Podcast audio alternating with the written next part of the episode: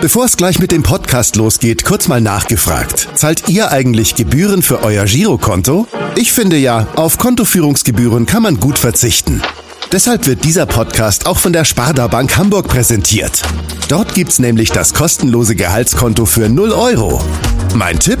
Jetzt mit nur wenigen Klicks online oder in der Filiale zur Sparda Bank Hamburg wechseln und Gebühren sparen. Und nun geht's los mit dem Podcast. Präsentiert von der Sparda Bank Hamburg. HSV, wir reden weiter. Der tägliche Abendblatt-Podcast in Corona-Zeiten rund um den Hamburger Sportverein. Es ist Freitag, der 20. März und damit herzlich willkommen zu unserem täglichen HSV-Telefon-Podcast in Zeiten der Corona-Krise. Mein Name ist Alexander Laux und in der Leitung begrüße ich zum einen meinen Abendblatt-Kollegen Henrik Jakobs. Hallo Henrik. Servus und moin.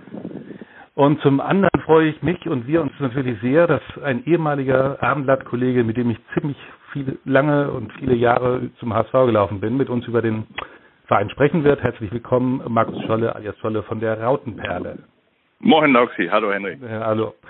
Scholle, äh, auch an dich natürlich die Frage, wie geht's dir, wo bist du gerade? Ja, ich bin wie wir alle wahrscheinlich im, im Homeoffice, bin zu Hause und ähm, habe ein bisschen was zu tun. Der HSV äh, liefert ja doch tatsächlich wieder ein wenig äh, äh, Stoff und Schlagzeilen. Also auch nicht die schönsten, aber da kommen wir ja gleich zu. Ähm, ansonsten geht es uns allen gut. Ich habe drei kleine Kinder, die hier rumtoren. Also wenn es ein bisschen lauter wird zwischendurch, entschuldige ich das schon mal im Vorwege. Das kann durchaus passieren. wahrscheinlich, ne? Ja, das ist schwer zu kontrollieren, leider. Ja. Ähm, du schreibst ja auch, äh, auch in Corona-Zeiten wie jeden Tag deinen Blog über den HSV. Ähm, ja könnte mir vorstellen, dass es heute um eine gewisse Sitzung äh, von gestern gehen wird, ähm, die im Volkspark stattgefunden hat. Liege ich da richtig? Das ist äh, zu 100 Prozent richtig. Guck mal, so lange kennen wir uns schon, dass du das schon weißt. Ausgezeichnet. Ah, ich gebe zu, es war auch relativ einfach. Was ist deine, Haupt, deine Haupterkenntnis? Ähm. Ja, die Haupterkenntnis ist, dass, dass man äh, äh, zum einen bis zum Sommer finanziell gut aufgestellt ist, aber dass man intern halt Probleme hat, die äh, wohl offensichtlich nicht so einfach äh, mit einem Gespräch äh, zur Seite zwischen sind und dass es dort darauf hinausläuft, dass es wieder zu einer Entscheidung kommt, die personeller Natur sein wird. Dazu kommen wir gleich. Ähm, Henrik, du recherchierst ja auch natürlich gerade an meinem Bericht für die äh, über die Aufsichtsratssitzung mhm. für die Sonnab Sonnabendausgabe. Ähm, was kannst du den Hörern und damit auch Lesern schon verraten an der Stelle? Auf jeden Fall kann man verraten, dass es eine sehr, sehr lange Sitzung war. Also ich glaube fast sechs Stunden ging die Sitzung. 23 Uhr waren wohl die letzten raus aus dem Campus. Wir haben beim Nachwuchsleistungszentrum getagt. Und äh, natürlich, wie Scholle schon sagte, war die wirtschaftliche Lage jetzt äh, das große Thema, aber natürlich dann auch der interne Streit im Vorstand. Und wie wir erfahren haben, wurden alle drei Vorstände auch zu diesem Thema befragt vom Aufsichtsrat und äh, damit ist das Thema auf jeden Fall angesprochen worden und äh, wie es jetzt weitergeht, das wird sich, denke ich, erst noch zeigen. Ja. Mhm. Scholle, wie, was meinst du, wird der, wird der HSV durch diesen internen Streit oder Zwist im Vorstand belastet, um diese Corona-Krise, um sich darum zu kümmern oder sie dann eben am Ende natürlich, was wir alle hoffen, zu bewältigen? Die Frage, Entschuldigung, habe ich nicht verstanden nochmal. Also inwieweit belastet dieser interne Streit im Vorstand ähm, so, den HSV okay. und äh, gerade in Zeiten der Corona-Krise? Ja, also man, man, man darf es nicht kleiner reden, als es ist. Also die Leute äh, mögen es immer nicht gern lesen und nicht gern hören. Bei, bei uns im Blog ist dann immer gleich so eine so eine äh, Abwehrhaltung, wenn man über Streit spricht intern. Aber es ist halt einfach einer vorhanden. Es gibt halt einfach eine Uneinigkeit. Und diese Uneinigkeit haben wir beide ja damals auch schon 2009, 2010 und 11 erlebt.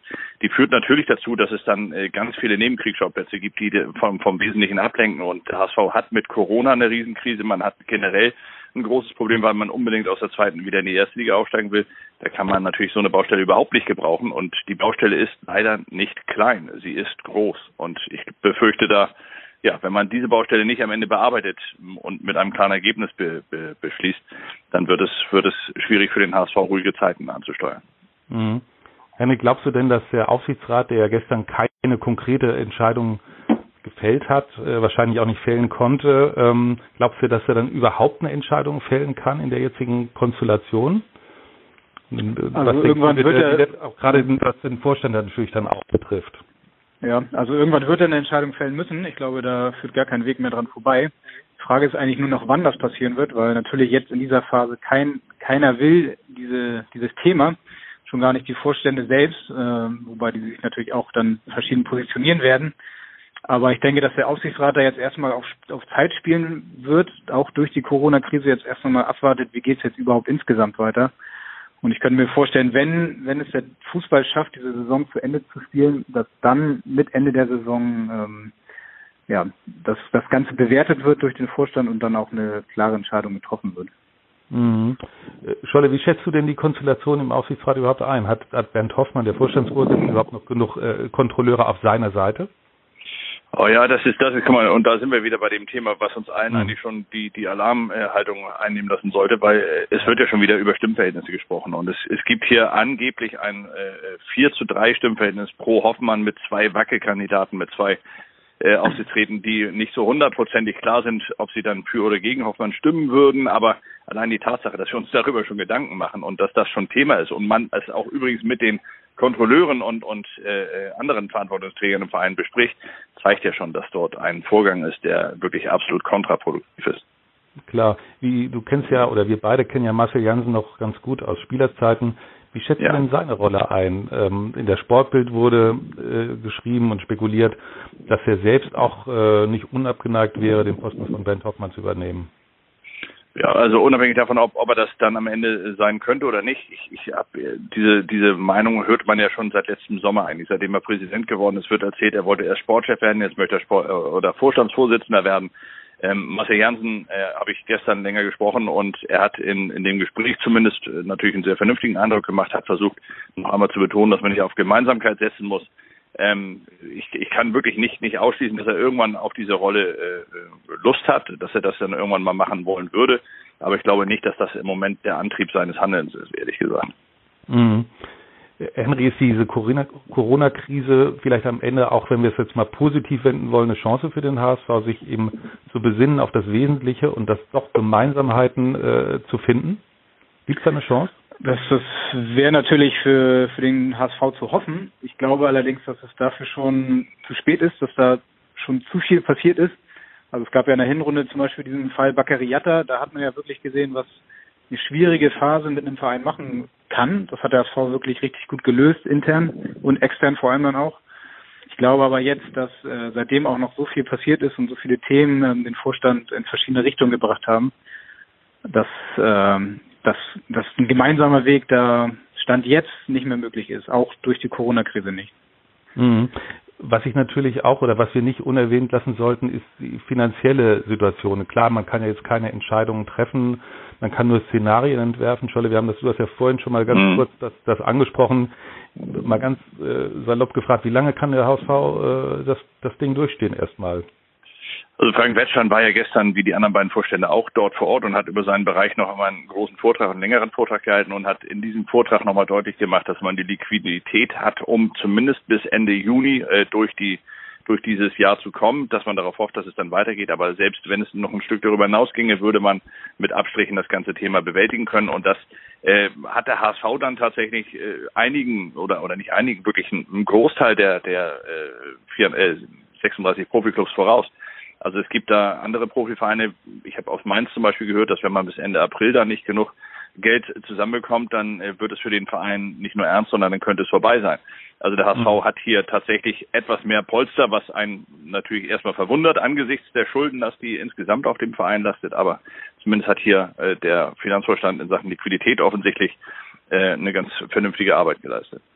Und wenn es nicht äh wenn es doch länger dauert, hätte man vielleicht ja eben immer noch den Trumpf Klaus-Michael Kühne in der Hinterhand, nicht? Also ja, das und, und man hat ja auch noch das Stadion, das darf man ja auch nicht vergessen. Man hat ja immer noch die Möglichkeit zu sagen am Ende, dass man das, das Stadion beleiht und äh, ist natürlich die Frage, findet man jemanden, der es beleiht, aber äh, die Möglichkeit bestünde und Klaus-Michael Kühne natürlich ist der Name dann immer nicht weit, wenn es darum geht, sich in irgendeiner bedrohlichen Situation finanziell zu lösen. Ne? Ja, gut, das wäre für ihn ja, er hat ja eigentlich immer, wenn ich mich richtig erinnere, auch Interesse bekundet, nochmal Anteile, zusätzliche Anteile äh, zu erwerben. Und äh, wenn der Verein dann in der Zwangslage ist, könnte das eben auch eine, eine gewisse Chance sein für, für Kühne, dann eben dort ähm, seine Macht auch, muss man ja auch sagen, zu festigen oder äh, auszuweiten. Klar, das ist, und, und das sehe ich tatsächlich dann eher als Gefahr, denn als, als Chance für den HSV oder als, als positiven Aspekt. Denn das hat der HSV bislang erfolgreich vermieden und ähm, er sollte es auch weiterhin mit allen Mitteln zu ver, äh, versuchen zu vermeiden. Denn ähm, wie gesagt, man hat sich darauf festgelegt, 24,9 nicht mehr. Und ähm, wenn man es irgendwie schaffen kann, das zu lösen, dann sollte man das hinbekommen, auch ohne Klaus-Michael Kühne. Okay. Henrik, wie sieht's denn jetzt äh, sportlich äh, beim HSV aus? Wird nächste Woche wieder trainiert? Wie ist da der aktuelle Stand? Das ist ja der eigentliche Plan, am Dienstag dann möglicherweise wieder einzusteigen. Stand jetzt äh, sieht es aber eher so aus, als ob sich das noch weiter verzögern wird. Also am, am Sonntag wollen sich wohl die sportlichen Verantwortlichen nochmal zusammensetzen und das besprechen. Und dann ist natürlich auch die Frage insgesamt, wie sieht diese, die Situation aus im, in Deutschland und im deutschen Fußball und äh, in Hamburg auch. Also die Ausnahmegenehmigung ist ja beantragt worden, sie ist noch nicht da. Und äh, ich gehe davon aus, dass ähm, ja, noch weiter pausiert wird und die Spieler noch weiter sich im Homeoffice fit halten müssen. Mhm. Zumal man ja auch von den Funktionären, mit denen man spricht, auch äh, auf DFL oder DFB-Ebene, hört man ja eigentlich auch immer wieder, dass es noch deutlich über den 2. April hinausgeht. In England hat man die Premier League schon bis Ende April geschoben. Also ich glaube nicht, dass wir hier viel früher anfangen werden und dementsprechend ja. auch nicht trainieren.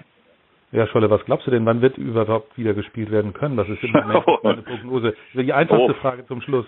Ich wollte gerade sagen, da, da könnt, das, das ist so eine so eine Frage wie früher, im, im, äh, wenn wir auf Ergebnisse gewettet haben. Also das ist das ist einfach nicht vorhersehbar. Also es, es scheint ja äh, darauf hinauszulaufen, dass es vielleicht sogar noch einen Shutdown gibt, also dass es eine komplette Ausgangssperre gibt. Dann wird die mit Sicherheit auch nochmal ein, zwei, drei Wochen dauern. Also ich, ich mag da kein Urteil abgeben. Ich würde mich freuen, wenn es so schnell wie möglich wieder weitergeht, weil der Fußball fehlt, nicht nur mir, sondern mit Sicherheit auch ganz vielen anderen.